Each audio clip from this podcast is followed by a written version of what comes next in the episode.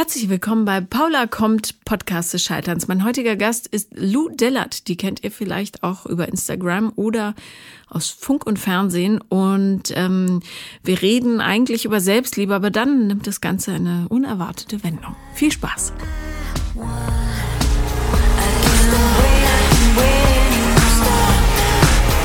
Herzlich willkommen, Lou Dellert.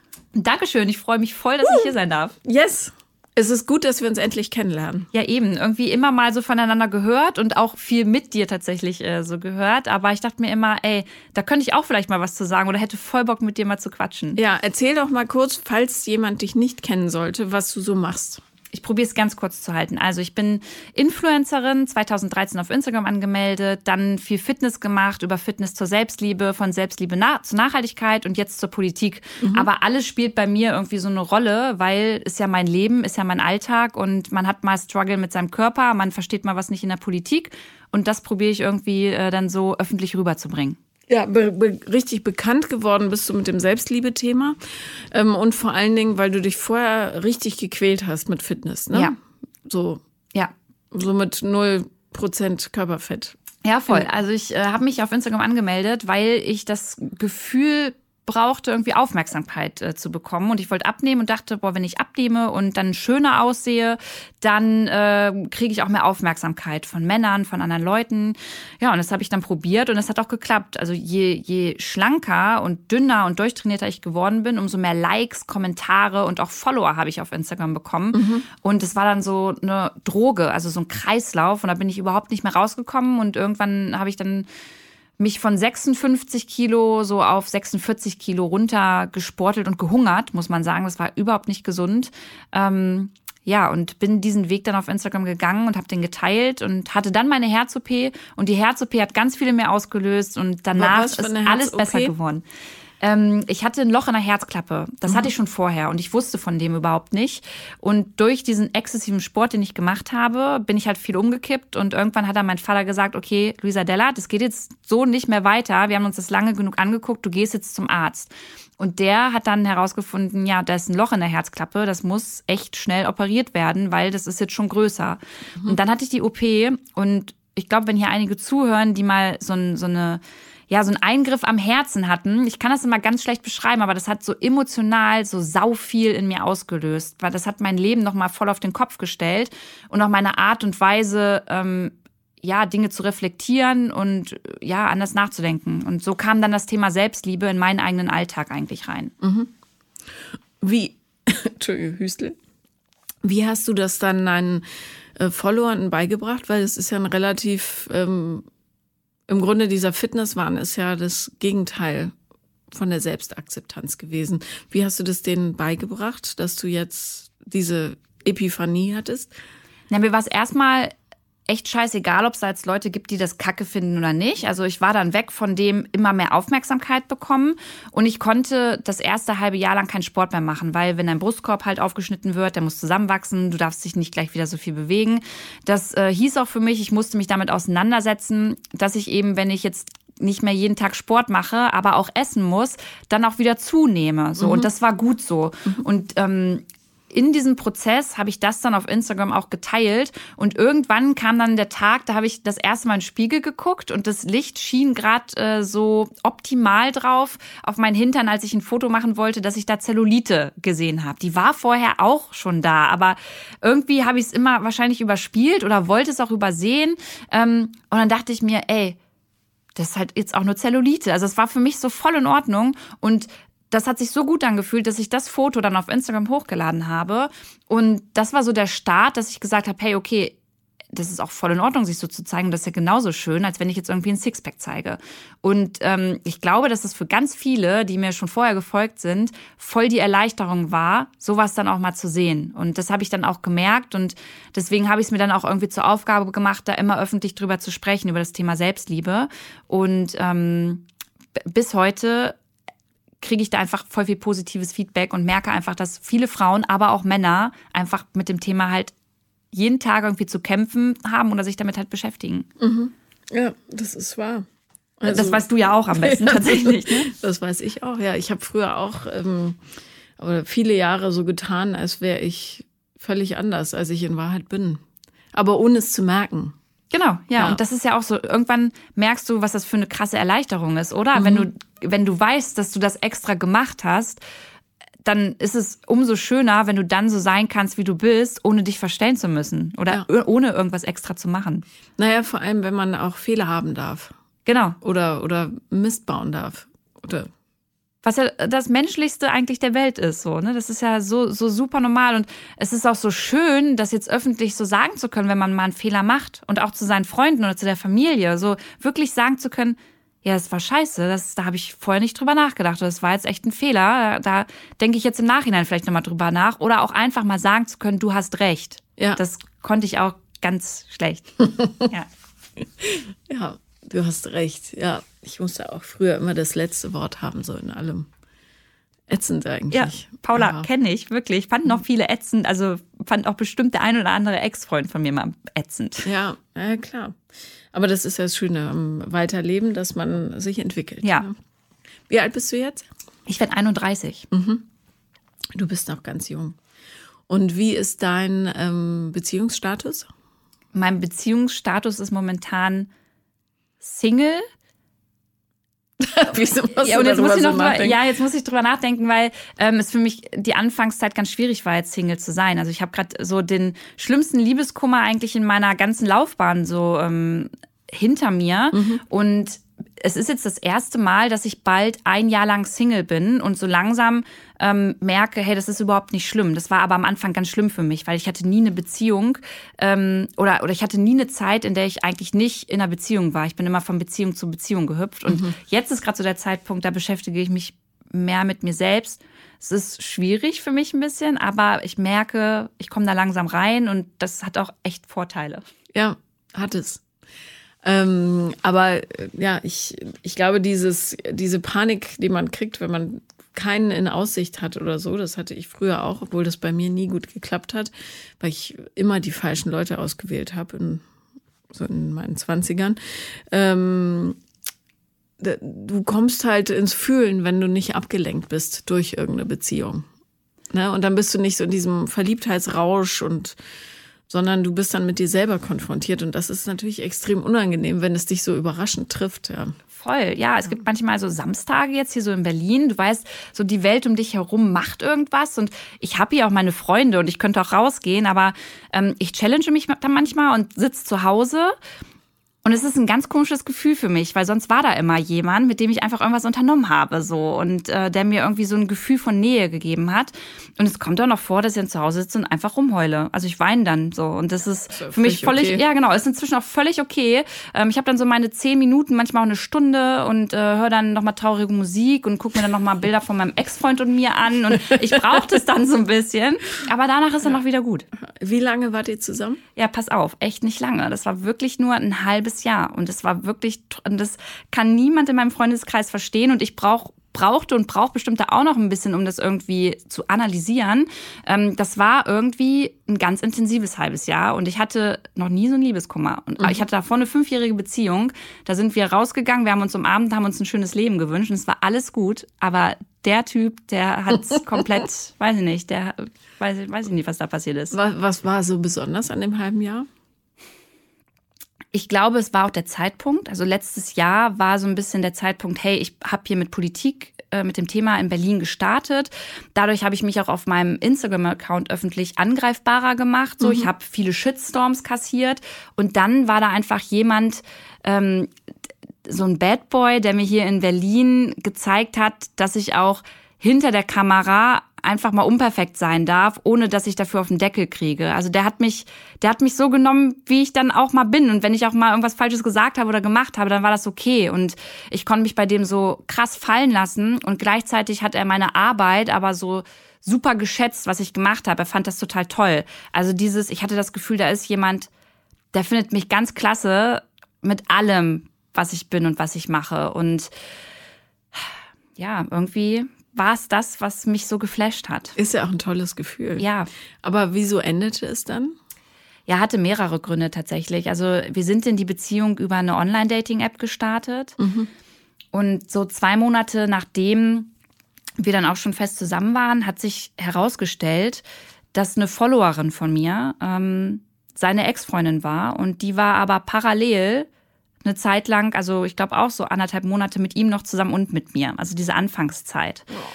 Und ähm, das war für mich dann erstmal ein Schock und für sie auch, für alle Beteiligten.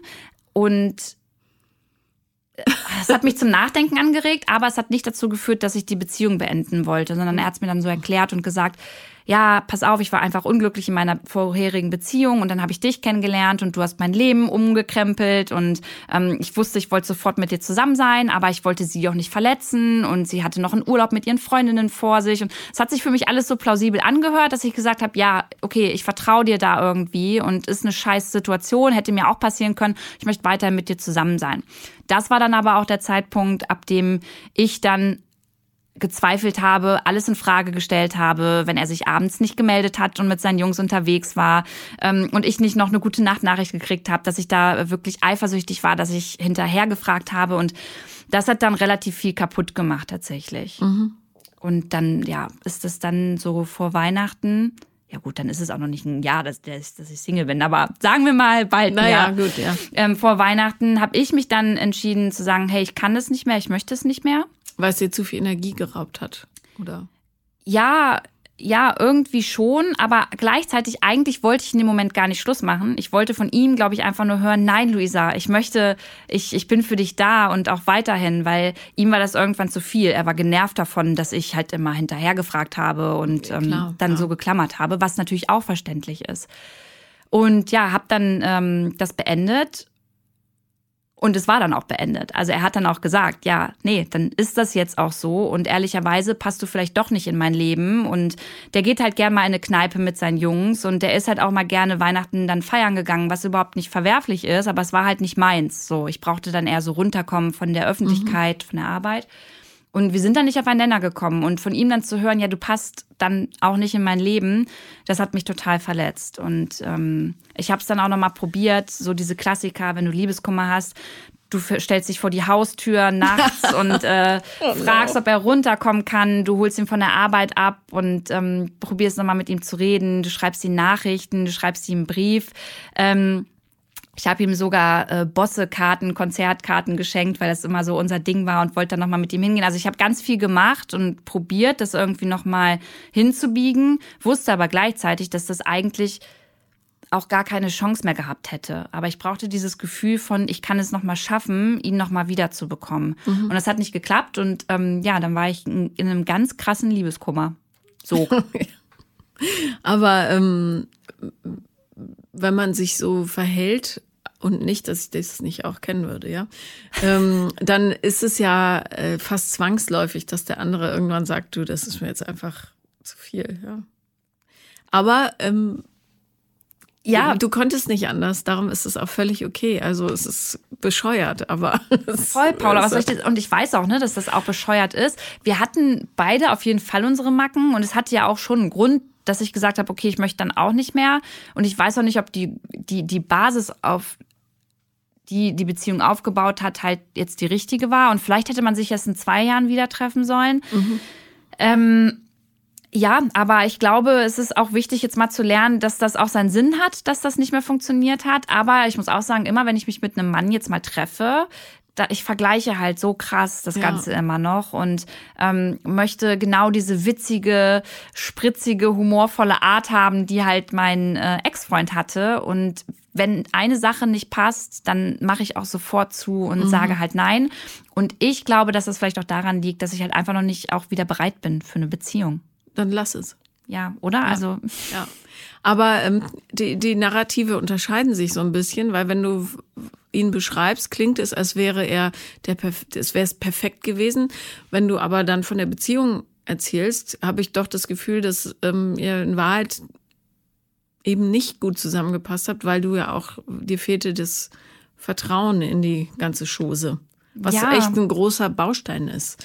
Ja, und gerade wenn jemand so unterschiedliche Interessen hat, ist es schwierig, da ein gemeinsames draus zu stricken. Ja, wahrscheinlich. Wahrscheinlich schon. Und irgendwie auch wieder nicht, weil er sich schon sehr auf mein Leben eingelassen hat. Ne? Also mein Leben ist auch kein einfaches, das muss man auch ganz klar sagen. Ich meine, du kennst das auch. Ähm, ich stehe in der Öffentlichkeit so und ich krieg erstmal viel Scheiß ab, aber ich habe auch viele, viele Termine und irgendwie viele Veranstaltungen und bin immer so online. Ich bin immer online, auch abends noch. Und das war auch so ein Punkt, dass er gesagt hat, Mann, Luisa, ey, wenn wir abends im Bett liegen, dann möchte ich auch mal was von dir haben und nicht von, von deinem Laptop noch. So. Mhm. Und das ist auch so eine Sache, die habe ich daraus gelernt tatsächlich. Also ich habe jetzt eine feste Mitarbeiterin, ähm, die sich einfach um diese Sachen kümmert, damit ich eben mir diese Luft irgendwie ähm, freischaufeln kann, diesen Raum, den ich dann irgendwie mit anderen Menschen verbringen kann, so diese Zeit. Naja, vor allem musst du dir einfach äh, Zeiten ohne Handy und ohne Laptop einrichten. Also ab, ab 21 Uhr ist aus. Und ja. das geht. Die Welt bricht nicht zusammen. Ja, Paula, äh, ja, du hast recht. Sehe ich auch ein, kann es aber noch nicht umsetzen. Ja, das ist so ganz schwierig. Ich kann so ganz vieles verstehen und auch äh, reflektieren, aber beim Umsetzen, da hapert es dann noch. Ja. Und ich glaube, ein großer Punkt bei uns in der Beziehung war auch, und das ist mir mal voll wichtig, mir ist Sex voll wichtig. Mhm. Und ähm, ich glaube, ich hatte noch nie so vertrauten und guten Sex wie mit diesem Mann. Ja. Und das war natürlich auch nochmal so ein Punkt, der ganz bitter war danach. Dann tut's doppelt weh. Ja, ja. genau, weil, ja. weil ich mich danach irgendwie gar nicht mehr so fallen lassen konnte wie bei dem. Mhm. Ja, ich kann das nachvollziehen. Kann, glaube ich, jeder. das ist, ja. Also, ähm, Du bist natürlich, wenn du so kurz mit jemandem zusammen bist, auch noch ganz schön im Hormonrausch. Das darf man nicht vergessen. Und die, die Realität hatte euch noch nicht eingeholt. Das heißt, im Grunde hast du einen Traumprinzen verloren, der vielleicht gar kein Traumprinz gewesen wäre. Und das ist das Fiese an diesem, das ist wie ein Mittagsschlaf, wo man zu früh geweckt wird. Ja, das ist dann, eigentlich ganz schön auf den Punkt gebracht. Das stimmt. Und dann bist schon. du so schlapp den ganzen Tag. Und das passiert dir gerade, weil du bist noch voll im Hormonrausch. Es gab natürlich viel Emotionen in dieser Beziehung. Das heißt, du hast unheimlich viel gefühlt. Und ähm, das ist aber nie in die Realität so übergeglitten. Und dann gab es den Cut. Und das heißt, du hast massenweise Projektionsraum. Was wäre, wenn und es hätte und dies und das und wären wir nur. Und das macht es, glaube ich, so schwer. Und dann noch dieser Kick gegen das Ego voll ins Zentrum rein die Kombination ist einfach einer der schwierigeren.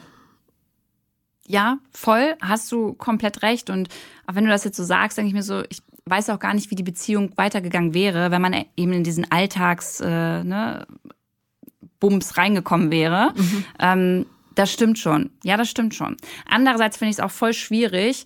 Ähm, ich habe ein bisschen die Erfahrung gemacht, dass ich persönlich nicht so schnell einen Mann finde, der so mit so einer starken Frau umgehen kann. Weil ich würde schon sagen, ich würde nicht sagen, ich bin eine starke Persönlichkeit. Ich bin, ich weiß, was ich möchte, ich weiß, was ich nicht möchte. Das spreche ich halt auch aus. Egal, ähm, ob im Alltag, ob beim Sex. Also ich habe da klare Vorstellungen. Und wenn ich was nicht möchte, dann gibt es das auch nicht. Und ja, das ist so. Ich stelle mir dich nur gerade beim Sex vor du vorher so eine Checkliste runterliest. Das geht, das nicht. Nein, Hände weg, möchte ich nicht. Ey, ja, Paula, ich bin da ganz, wenn, wenn ich ein Date habe, so, oder auch ein zweites Date, mhm. ich rede voll offen über Sex. Ich finde das voll wichtig, um sich auch mit demjenigen so ein bisschen mal so auszutauschen und mal zu fühlen, okay, ist der vielleicht eher introvertiert? Ist der extrovertiert? Kann man mit denen über Porno sprechen? Wie, also was, auf was steht der, auf was nicht? Ich finde das schön und wichtig, wenn man darüber offen reden kann. Und das schreckt aber manche Männer voll ab, ehrlicherweise. Naja, das baut ja auch einen tierischen Druck auf. Wenn du schon weißt, okay, äh, ich darf mich hier gar nicht mehr ausprobieren, weil die weiß ganz genau, welcher Fahrplan gefahren wird, dann ist das natürlich eine Belastung. Also du verhinderst damit, dass die Leute sich dir frei zeigen können.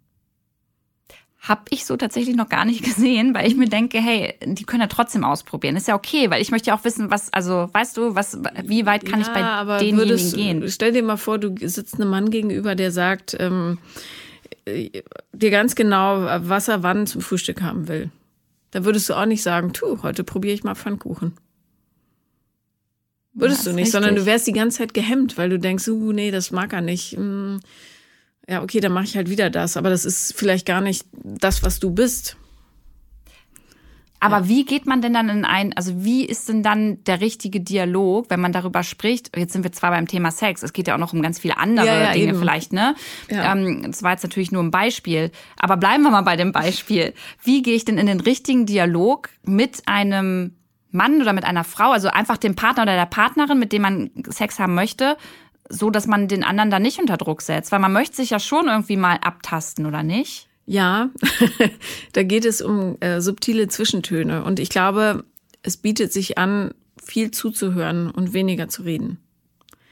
In dem Zusammenhang. Und gerade, weil ähm, Männer sehr sensible Wesen sind. Das darf man nicht unterschätzen, ja. Und ähm, die Rolle des Mannes ist so unklar in dieser Gesellschaft momentan, dass viele Männer einfach überfordert sind, wenn eine Frau mit ihrem ganzen Bauchladen kommt und sagt, übrigens, tada, das mag ich. Und jetzt kommst du.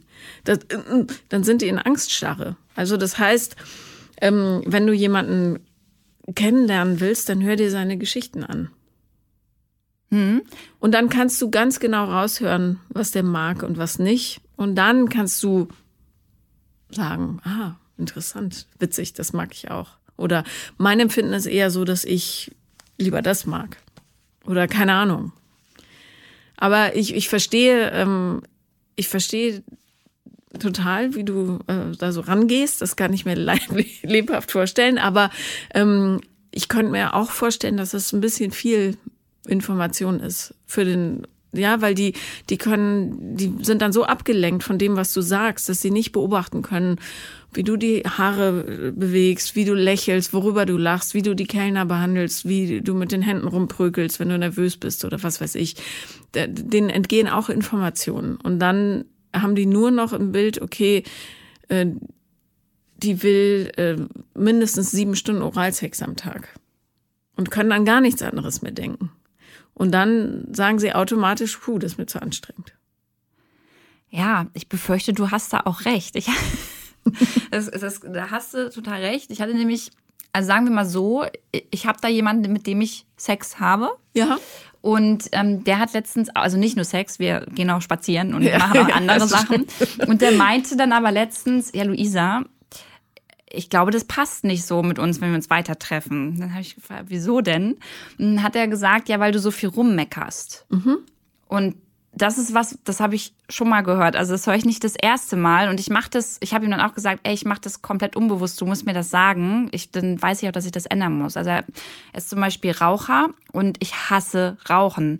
Und er hat halt gesagt, ja Luisa, du wusstest ja beim ersten Treffen, dass ich rauche und trotzdem drückst du mir jedes Mal, wenn ich eine Zigarette anmache, rein, wie scheiße du das findest. So, das hättest du dir doch überlegen können. Hat er ja recht. Und zwar hat er, hat er auch recht, habe ich ihm dann auch gesagt. Mhm. Und genauso ähm, Thema, äh, Thema Sex. Also da ähm, habe ich ihm am Anfang gesagt, wir hatten Sex und dann habe ich ihm halt gesagt, was, was ich jetzt kacke fand, so, was ich nicht gut fand. Und das war sehr unsensibel, aber ich dachte, weil er auch so ein sehr offener und witziger Vogel ist, der auch das Ganze mit Humor nimmt, ähm, dass er das kann. Und er meinte dann, ja, nee, Luisa, das hat mich schon verletzt, dass du das gesagt hast. Mhm. Und es war gut, dass er es mir gesagt hat, weil ich gesagt, weil ich ihm dann gesagt habe, okay, pass auf, ja, kann ich jetzt nachvollziehen, wenn du mir das sagst, dann gehe ich damit ein bisschen sensibler um. Aber das zu dem, was du gesagt hast, ich glaube, ich bin da viel zu forsch, man, äh, wie nennt man das? Forsch, ja. Forsch, ne? Forsch. Ja. Und ähm, ja, mecker manchmal ein bisschen zu viel. Mhm. Also ähm, der Mensch an sich möchte Connection, ja, Beziehung mit anderen Menschen und er möchte ähm, Anerkennung. Das sind eigentlich die zwei Grundbedürfnisse. Neben trinken und essen und aufs Klo gehen und schlafen. Ähm, ja, Beziehung und Anerkennung. Und ähm, darum funktioniert die Kommunikation immer besser über positive Verstärkung. Das heißt, nicht sagen, ähm, wenn du mich anfasst, fühlt sich's an, als hätte ich da ein Blatt Schleifpapier oder so zwischen den Beinen, sondern eher sagen, als du mich neulich so angefasst hast, das war richtig toll. Ja. Ja. Und wenn du ähm, wenn du jemanden die ganze Zeit unbewusst so ein bisschen runter machst, indem du sagst, du stinkst nach Rauch, du bist, ähm, Du bist aber ein schlechter Küsser oder dein Penis ist mir zu klein oder zu groß oder was weiß ich. So schlimm ist es noch nicht. Also das, ja, ja, nie zu, das, das da weiß ich, dass das schon ein bisschen zu weit ist. Ne, das habe ich unter Kontrolle. Ja, aber oder äh, Mann, wie du wieder aussiehst, keine Ahnung, hättest ja mal die Haare waschen können, was weiß ich, ja, irgendwie sowas. Ähm, dann, ähm, also dann erhöhst du dich so ein bisschen über die Leute, weil du bist nicht diejenige, die sich dieses komische Hemd angezogen hat. Und das wiederum hat meines Erachtens nach äh, seine Wurzel in einer gewissen Unsicherheit, die da sicher noch schlummert. Aber ähm, es wäre gut daran zu arbeiten, weil du einfach, ähm, also ich finde immer, wenn man mit jemandem zusammen ist, sollte man sich gemeinsam glücklicher fühlen als vorher. So, das gerade wenn man mit jemandem nur Sex hat, sollte das ein Erlebnis sein, wo du sagst, Wuh, gut, dass wir das gemacht haben und nicht, oh Mann, ey, jetzt hat sie mir schon wieder eins rübergezogen. Mhm. Ja, also, ähm, aber das ist eine Sache der, äh, du musst halt aufmerksamer sein, was aus deinem München kommt vorher und es dann umdrehen in was Positives. Dann wirst du nämlich zum Beispiel auch bessere Liebhaber produzieren für die Nachwelt, ja, indem du ihnen was beibringst, was gut war und das gleichzeitig minderst, was nicht so gut ist. Ich finde, Paula, das sollte jetzt meine Mission sein. Finde ich gut. Ja, du gehst, schläfst mit allen in Berlin und züchtest gute Liebhaber oh, für alle. Das wäre mal ein gutes Werk. Stell vor, so viel zufriedene Leute da draußen. Ja, habe ich ja noch mal was Gutes dann getan. Ja, eben. Karma-Punkte ja, noch und ja, Löcher. das stimmt. Ja. ja. aber du hast schon recht. Aber also auch gerade bei dem Thema, ähm, das war nämlich mal bei meinem äh, Ex-Freund so, mit dem ich fünf Jahre zusammen war, der hat mir am Anfang der Beziehung ähm, haben wir über das Thema Brüste gesprochen. Mhm. Und ich habe immer noch ein Problem mit meinen Brüsten. Ich finde die ähm, zu klein. So, dann gibt's gibt's mal einen Tag, da finde ich die überhaupt nicht schön. Dann ist aber wieder okay. Also ich würde keine, keine Brust-OP machen. Mhm. Ähm, und ich habe ihn damals gefragt, ob er die auch zu klein findet. Und der war zu ehrlich und hat mir dann gesagt, ja, naja, größer, also könnten sie schon sein, aber ich finde die trotzdem schön, so nach dem Motto. Und das hat sie, und das war am Anfang unserer Beziehung, und das hat sich so eingebrannt bei mir, dass es bis heute noch so ist, dass es mir die erste Sekunde, wenn ich mich ausziehe, vielleicht von einem Mann noch ganz kurz, ich habe das immer im Hinterkopf, so dass er das gesagt hat und denke dann auch immer, könnte der das jetzt auch gerade äh, vielleicht kacke finden, kleine ja. Brüste? Oder guckt der vielleicht nur Pornos mit äh, Frauen, die große Brüste haben? So, ähm, Das ist so ein Ding bei mir geworden, dass mich das richtig getriggert hat, dass ich anderen Frauen auch immer auf die Oberweite mal gucke und das so vergleiche oder sage, oh, die hat ja schöne Brüste. So und ähm, kleine Brüste ehrlicherweise gar nicht mehr so wahrnehme. Das ist, das ist so voll der Knacks bei mir. Mhm. Was hast du denn äh, gewollt mit der Frage? Ja, auch wieder dieses, ich wollte eigentlich hören, nee, Lisa, du bist richtig, du bist ein heißer Feger, du bist eine tolle Frau, genauso wie du bist und ich mag deine Brüste. Ja, ähm, verständlich, aber das Problem, wenn man sowas abfordert, ist immer, dass du eine Chance hast, dass nicht die richtige, wünschenswerte Antwort zurückkommt. Und darum rate ich immer dazu, solche Fragen grundsätzlich zu vermeiden. Weil ähm, ja, du da einfach in dir selber eine Menge Schaden mit anrichtest. Voll. Habe ich jetzt auch, also habe ich diese Frage würde ich einfach auch nicht mehr stellen. Ich, ja. Also würde ich nicht mehr machen. Und äh, lass mich dir eines sicher sagen, aus eigener Erfahrung, große Brüste sind jetzt nicht total Gold. Also das hat wirklich massenweise Nachteile und ich hätte gerne kleinere Brüste. Kleine. So Kate Moss wäre auch okay. So kleine halbe Mandarinen. Ja, wenn du mir das sagst, ich kann jetzt nicht sagen, kann ich nachvollziehen, weil ich eben keine großen Brüste habe. Aber natürlich haben mir das auch schon Frauen gesagt, weil ich das Thema ja auch schon mal thematisiert habe. Ähm, und ich weiß auch, dass ich mich mit meinen glücklich schätzen kann. Ne? Also das weiß ich. Und ähm, ich glaube, so 300 50 Tage im Jahr ist es auch so und die restlichen Tage, und ich finde, das gehört auch so zu diesem Prozess zur Selbstliebe einfach dazu, mhm. sind halt scheiße. Und das darf man ja. dann aber auch akzeptieren und das Absolut. ist dann völlig okay, ähm, mich da mal dann in meinem äh, Selbstliebe-Sud irgendwie dann da einzubuddeln und zu sagen, oh, jetzt gerade finde ich es mega kacke. Mhm. So ist okay. Ja, absolut. Aber du darfst auch nicht vergessen, dass die Leute, die mit dir Sex haben wollen, die wissen, dass du kleine Brüste hast. Die wissen es vorher schon.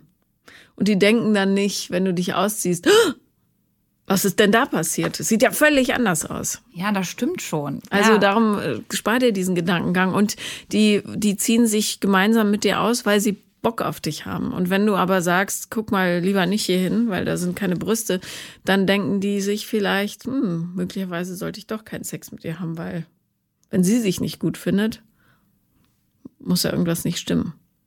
Ja, voll. Da hast du auch total recht. Ähm, das probiere ich denen dann aber auch wirklich nicht zu zeigen. Also das ist jetzt nicht so der Fall. Also es war am Anfang meiner Beziehung mit meinem fünfjährigen Beziehungsfreund da so, mhm. dass ähm, ich schon eher gerne im Dunkeln Sex haben wollte mhm. und ähm, auch mal mein Oberteil angelassen habe. Aber ähm, mein sechs Monate Freund, also ne, der uns ja, hier so ein Liebeskummer beschert hat, bei dem war das komplett anders. Also da bin ich voll aufgegangen. So, da habe ich mich, ich habe mich voll fallen lassen, ich habe mich voll wohl gefühlt. Es war so das schönste Gefühl ever eigentlich, wenn du dich vor einem von, vor einer Person so krass öffnen kannst, dass du beim Sex nicht daran denkst, irgendwie, oh, muss das Licht ausgemacht werden, müssen wir extra schöne Musik machen, Kerzen oder was weiß ich, sondern ey, du gehst einfach mit dem Flow mit und es fühlt sich einfach gut an, so. Und du denkst dich drüber nach, oh, es, sieht man irgendwo die, die Zello jetzt oder greift er jetzt irgendwo in irgendein Speckröllchen rein? Ey, scheißegal, es kommt dann einfach so aufs Feeling an und bei dem war das so. Und das ist der erstrebenswerte Zustand. Ja. So soll es immer sein. Ja, genau. Also ja, das ist, so sollte das echt bei jedem sein, der sich irgendwie einen Partner oder eine Partnerin sucht, ne? Und mhm. dann äh, Sex hat. Ja. Ja. ja, ist so, weil sonst macht es keinen Sinn. Also so ähm, Showsex zu haben, wo man denkt, okay, jetzt sehe ich, jetzt ist das Licht ideal eigentlich, jetzt dürfen wir die Stellung aber auch nicht wechseln, weil so sehe ich besonders gut aus. Das ist ja kein wirklicher Sex. Äh, Paula, kann ich, darf ich dich eigentlich auch im Podcast was fragen? Hier? Bitte. Natürlich. Wie, wie stehst du zu dem Thema, weil das gerade ein sehr aktuelles Thema bei mir war, Porno, äh, Pornos? Mhm. So, ich, ich, ich konsumiere Pornos und ähm, ich weiß auch, dass viele andere das tun. Ich finde aber auch, dass das manchmal so voll von der Realität so ein bisschen äh, weggeht. Ja. Und ich das Gefühl habe, ähm, dass manchmal Männer, vielleicht auch Frauen, aber ich habe halt die Erfahrung mit Männern gemacht, dass die dann, wenn die mit mir Sex haben, so einen kompletten Porno drehen wollen. Mhm. Also so, dass da, ich habe das Gefühl, die haben den zehn Minuten vorher geguckt, haben nochmal geschaut, ah, okay, da können wir das und das und das nochmal einbauen und das arbeiten wir jetzt einmal beim Sex ab. Und ich, ich finde, dass das halt so voll auf diese junge Generation auch so überdriftet, weil du kriegst Pornos, kannst du überall inzwischen konsumieren und die ein ganz falsches Bild vom Sex bekommen. Mhm. So. Also ich habe ähm, meinen Kindern ganz klar, ich habe ja zwei Jungs, da ist äh, das Porno-Thema durchaus relevant, also bei Mädchen ja auch, aber bei uns im Haus ähm, aktiv quasi und habe den ähm, von Anfang an versucht zu vermitteln, wir werden später sehen, ob es geklappt hat, ähm, dass diese Darstellungen in den Pornos eben meistens bei fast allen gar nichts mit der Realität zu tun haben. Also es müssen nicht immer alle rumkreischen, es kommt nicht sieben Liter Sperma raus, ähm, Frauen sind nicht immer nass, äh, Frauen sind nicht immer beglückt, wenn ähm, sie Doggy genommen werden und so weiter, ja. Und ähm, ich habe das Gefühl gehabt, dass das Feedback von meinem Älteren, der Jüngere guckt noch keine Pornos, ähm, also hat er mir glaubhaft versichert, keine Ahnung, aber glaube ich auch nicht, der ist noch so sehr kindlich. Ähm, und der Ältere hat auch erst mit 14 angefangen, hat er gesagt. Jedenfalls, ähm, ich glaube, dass das äh, schon angekommen ist. Und es gibt ja inzwischen auch Studien, die die Langzeitfolgen von häufigem Pornokonsum untersuchen. Also, dass zum Beispiel sich der Frontalkortex im Gehirn verändert, sichtbar im MRT. Ähm, und du im Grunde immer stärkere Reize dann brauchst, bis hin zu, ich kann gar keinen realen Sex mehr haben, weil die Stimulation nicht stark genug ist, die visuelle. Ja. Und darum bin ich, sehe ich Pornokonsum kritisch in einem gewissen Rahmen, weil ähm, ich auch die meisten Filme, ich war zu oft am Pornoset, glaube ich, die langweilen mich zu Tode. Mhm. Ich habe jetzt neulich, wir haben so eine Dokumentation gedreht für Six ähm, und da habe ich äh, Pornos gesehen von einer Frau namens Julia Schönstedt. Das von der schon mal gehört? Nee, sagt mir nichts. Frosch im Hals, Moment. Und ähm, die sind, da sind, da haben immer nur Frauen miteinander Sex, aber auf so stilisierte, coole Art. Es ist fast wie, also wie ein Spielfilm, aber toll. Das fand ich, das fand ich richtig gut. Und Dann- erfrischend. Das ist ja das, was du auf so einer genau. normalen äh, ne, Porno-Plattform eigentlich gar nicht findest. Nee, so vögelnde Leute, das langweilt mich zu Tode, ehrlich gesagt. Aber so, wo das Hirn anspringt und das Kopfkino und wo, wo so eine Backstory ist, wo du weißt, ah, das ist jetzt sehr mysteriös, alles, das finde ich super. Ich finde es voll interessant, was du zu der Studie gesagt hast tatsächlich, weil ich auch mal jemanden kennengelernt habe, der voll das Problem, der hat auch Pornos ganz viele konsumiert und der ähm, konnte beim ähm, Sex nicht kommen. Also der ist einfach nicht gekommen. So und Ja. ich habe auch überlegt, ey, liegt das jetzt daran, weil der einfach so reizüberflutet vielleicht ist? Der ist wirklich nur gekommen, wenn er es sich selber gemacht hat oder wenn ich es ihm dann gemacht habe. So, aber ansonsten beim so Sex miteinander ist er nicht gekommen. Und bei mir ist das Ding, ähm, ich bin, auch wenn ich dir gesagt habe, ich hatte den besten Sex die sechs Monate mit dem Mann, ich bin beim Sex bisher noch nie gekommen. Das ist, also es ist bei mir einfach so. Ich weiß, das geht, wenn ich mir es selber mache, geht es innerhalb von 30 Sekunden gefühlt. So kann ich kopfkinomäßig. Und ich dachte auch eine Zeit lang daran, oh, liegt das daran, dass ich jetzt auch immer mal wieder Pornos geguckt habe oder Ich kann dir sagen, woran es liegt. Ähm, aber äh, dieser Typ, der nicht kommen konnte, das wird sich ähm, in der Gesellschaft wie ein Lauffeuer verbreiten, weil es immer mehr Menschen betrifft und da denkt aber keiner drüber nach, offenbar, oder die hören es nicht oft genug. Ich sage es ja immer wieder, ihr müsst da echt aufpassen, weil ähm, die Sensibilität einfach eine andere wird. Das ist genau wie bei Actionfilmen, ja. Früher ähm, kam uns Terminator vor wie die größte Gewaltorgie. Heute ist es ein Witz. Ja, und du brauchst dann irgendwann immer stärkere Reize. Und ähm, das ist so schade, weil die Sexualität ja eigentlich was total Schönes ist. Und die Leute verlernen aber Intimität auch auszuhalten. Aber was soll denn dann nach so einem, also da, dann macht mir es aber ein bisschen Angst, wenn du sagst, man braucht ja dann immer stärkere Reize, um vielleicht dann irgendwann mal zu kommen und zu spüren, dass es irgendwie, dass der eigene Körper da was macht. Was soll denn nach dem Porno noch kommen, weißt du? Ja, eben. Das ist ja. Live-Action, irgendwas, Snuff-Videos, wo die Leute am Ende erstickt werden oder keine Ahnung. Das ist ja dann auch schon gruselig so irgendwie. Voll also gruselig. ich will jetzt nicht den Pornokonsum komplett verteufeln. Also ich finde es auch schon mal schön, mit einem Partner oder der Partnerin zusammen sowas einfach mal zu gucken. Mhm. Und dann, ne, das finde ich, aber ja, ich glaube, wenn man das einfach zu oft macht, wie du schon sagst, dann stumpft das halt komplett ab. Und das ist voll schade, weil du den Sex dann gar nicht mehr. Du, du denkst dir dann, oh ja, das ist ja hier so 0815, das kann ja nicht, das kann ja nicht so schön sein. Ja, genau. Und wir, wir haben langweiligen Sex. Guck Genau. mal, bei uns ist es gar nicht so wie da. Genau. Ja. Äh, Und darum ähm, finde ich erotische Filme viel, viel interessanter, die einen so in Stimmung bringen, aber wo nicht alles gezeigt wird und äh, literweise Sperma und Säfte durch die Gegend spritzen. Und du wirst und irgendwo ins Gesicht angespritzt. Und wa- Kreisch, ja. ja, das, also, ähm, keine Ahnung, ja, der, der Mann der Friseuse, sage ich immer, und Secretary, weil mir auch nichts anderes einfällt, aber es gibt noch ganz, ganz viele andere Sachen. Äh, One Night in Rome oder so, wobei das ja auch schon nah am Porno, aber irgendwie sowas, was so stimuliert. Viel wertvoller aber sind Bücher, erotische Literatur. Ja, weil Nee, du nee, Kopfkino noch hast. Genau, nicht dieser Scheiß, der da eimerweise geschrieben wird, also nicht Fifty Shades of Grey oder so. Das macht mich überhaupt nicht an. Aber ähm, es gibt gute erotische Literatur, auch von früher, ähm, wo du totales Kopfkino hast. Und ähm, James Salter, ein Spiel- und Zeitvertreib heißt es, glaube ich, oder ähm, äh, der Teufel, den Teufel im Leib von Raymond, äh, irgendein Franzose. Ähm, und da hast du eben, wenn du dir gegenseitig vorliest, das ist ein viel sinnlicheres Erlebnis, als wenn du dich mit äh, Bildern vollballerst, die du eh nicht erreichen kannst. Finde ich, finde ich echt einen ganz guten Tipp. Habe ich noch nie gemacht. Ich habe noch nie irgendwie in die Richtung gelesen.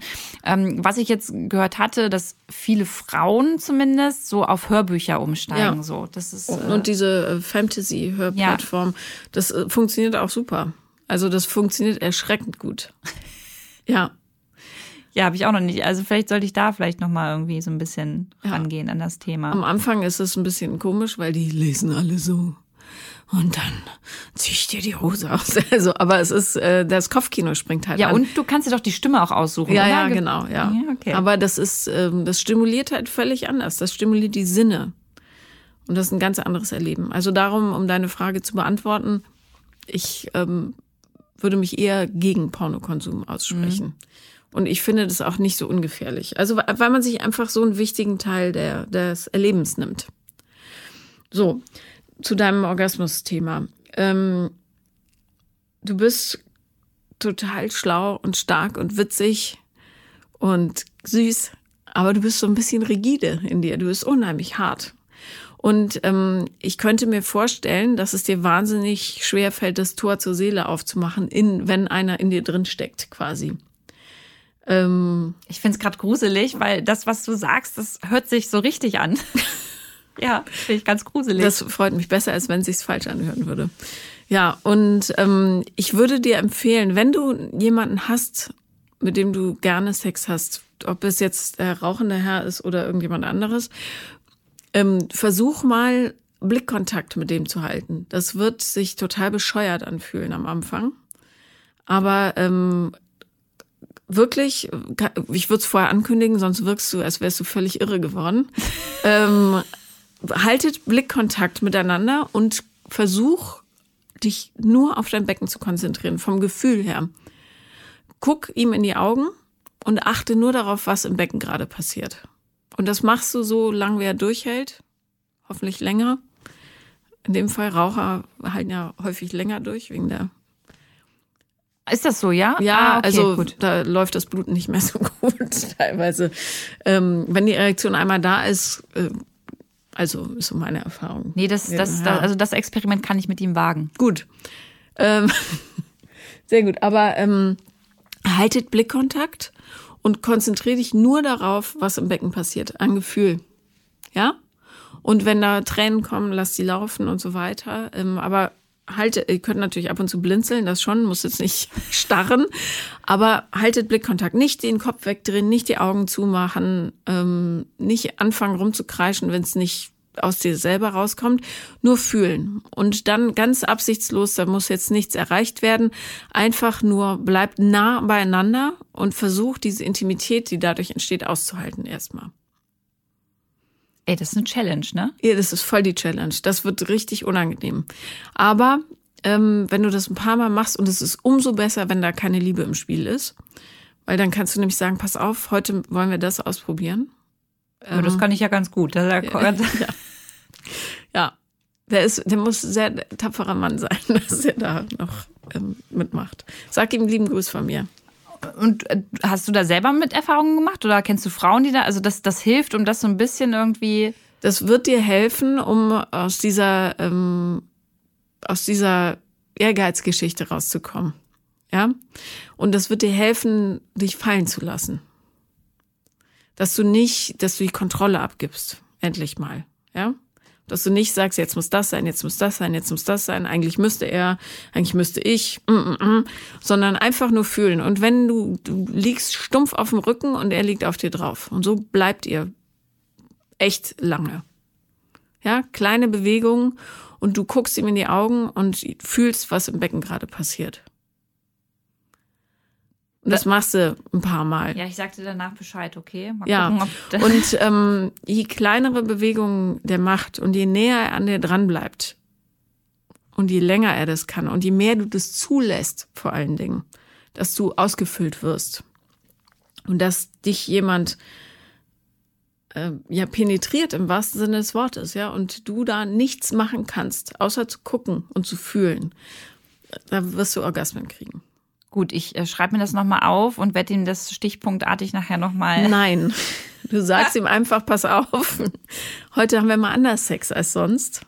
Keine Stellungswechsel, wir reißen uns nicht wild im Flur die Klamotten vom Leib und fallen übereinander her, sondern heute wird Liebe gemacht. Oder Intimität gemacht, sagen wir so. Das ist der Unterschied. Und wenn du ähm, einmal verstehst, wo der herkommt kannst ihn immer wieder wollen. Das ist eine Übungssache. Du musst nur zulassen, dass du ausgefüllt wirst und fühlen kannst. So. Egal, ob du an dem Tag zum Orgasmus kommst oder nicht oder am zehnten Tag, bleib da dran. Das wird der Weg für dich sein. Blickkontakt, Intimität aushalten und fühlen. Ey, Paula, und wenn das funktioniert, ne? Dann machen wir eine Party. Dann, dann trinken wir einen Gin Tonic zusammen danach. Nicht vorher, das hilft. Nüchtern, ja, musste sein. Ja, ja, ja. Nicht besoffen, ich. weil das ist, ähm, Der Gin Tonic sollte jetzt hier keinen falschen Eindruck. Nein, nein, nicht jetzt nüchtern sein, sondern beim Sex haben bitte nüchtern Ja, sein. okay. Kein Alkohol trinken, weil das macht's für Frauen schwieriger.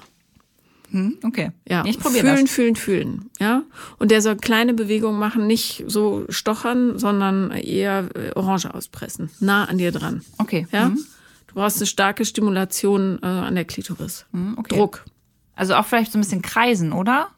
Die Hüfte kreisen, aber der soll, der soll schon in dir drin stecken, dann hast du mehr Impact.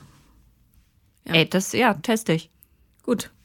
Fühlen, nicht denken, ja? Ja, das wird schwierig. Das denk, das ist voll Das- schwierig, das ja. abzuschalten. Das ist, das ist aber, der Hauptschlüssel. Ja, das ist so, das ist echt nochmal eine Challenge tatsächlich. Und ich glaube, beim Sex merkt man dann auch nochmal, wie du schon sagst, ob man sich wirklich öffnen kann oder halt nicht, ne? Ja, und darum sage ich ja, es kann sein, dass du anfangen musst zu weinen oder so am Anfang, weil das echt unangenehm ist, so lange Blickkontakt zu halten, weil du halt nackig wirst dadurch. Ja, nochmal und ähm, also nochmal auf eine top. ganz andere Ja. Art und Weise halt Genau. dementsprechend. Ne? Ja. Ja. Und du darfst ja auch nicht vergessen, das ist ein sehr liebevoller Mensch offenbar, dass er alleine diese Behandlung über sich ergehen lässt. Und ähm, der hat Bock auf dich. Ja, und du vertraust ihm. Also das ist eine gute, gute, gute Sexübungspartnerschaft. Gut, gut, Ja. gut. Ja. Und da muss keine Liebe im Spiel sein oder gar nichts, sondern Ist vielleicht auch besser tatsächlich. Ja, ja, weil sonst versuchst du, ah, was muss ich machen, damit er bleibt und so weiter. Dann kommt dieses ganze, im, äh, das Backoffice kommt dann durch die Tür und sagt, uhu, hier sind wir wieder. Checklisten, tak, tak, tak. Ja, Nee, und das fühlt sich ja nicht, da wäre ich nicht bereit für. Das meinte ich ja damit, äh, als ich dir gesagt habe am Anfang, Single sein ist, fühlt sich für mich immer mehr richtig. richtig an. Ähm, wenn ich weiß, ey, wir machen beide mal vier Tage unser Ding und dann treffen wir uns am fünften und äh, gehen schön essen und dann haben wir noch einen schönen Abend. Und dann ist aber auch wieder, also weißt du, was ich Ja, meine? das ist doch super. So diese Unverbindlichkeit und trotzdem den Tag dann eine Verbindlichkeit irgendwie zu Mhm. haben. Das ist gerade, fühlt sich richtig gut an.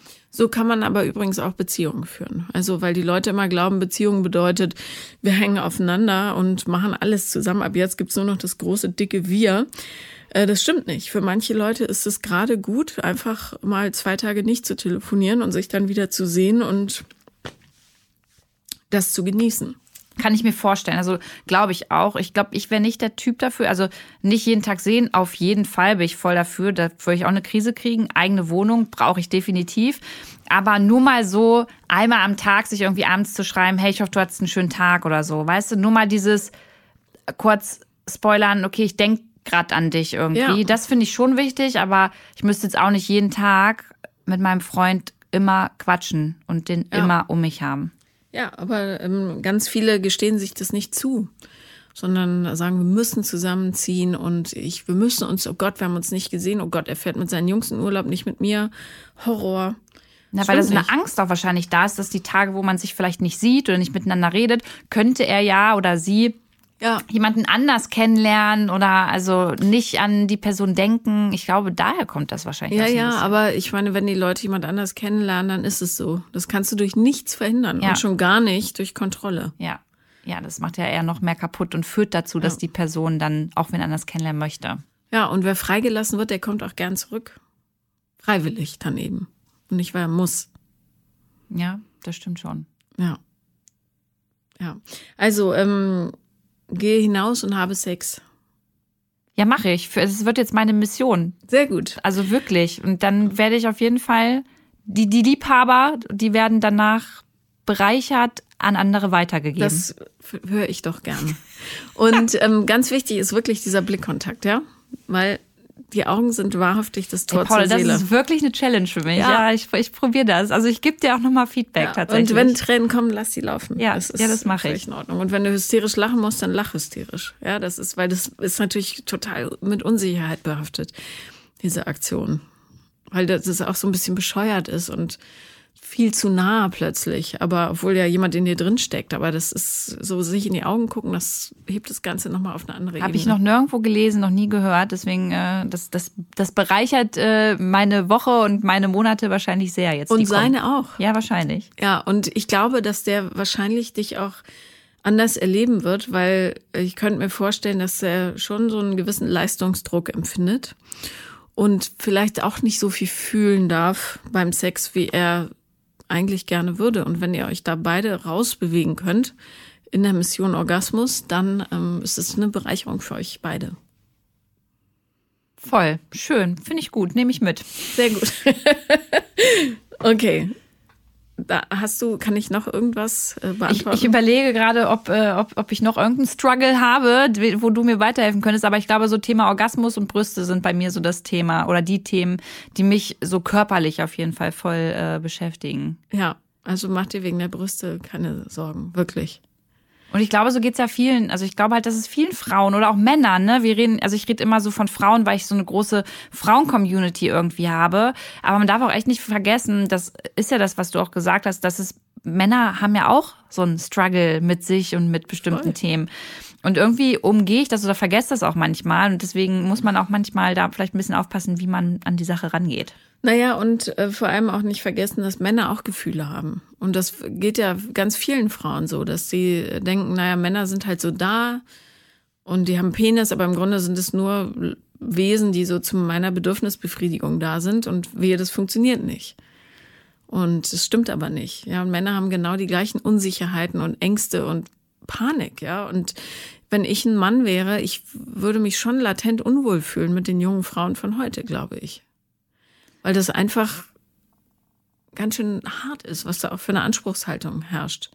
Und, und eine Nicht-Akzeptanz von dem, was junge Männer ausmacht, ja, auch eine Weichheit und eine Sensibilität und so. Das dürfen die ja alles eigentlich trotzdem nicht haben, Feminismus hin oder her. Wir wollen ja einen ganzen Kerl und nicht was anderes. Ja, obwohl ich persönlich es schön finde, wenn Männer auch Gefühle zeigen können und wenn die auch mal, also ich finde, das, das, das ganz toll. Ich finde das ganz attraktiv, wenn ein Mann vor mir weinen kann oder wenn der ja einfach mal sagen kann, was ihn berührt oder.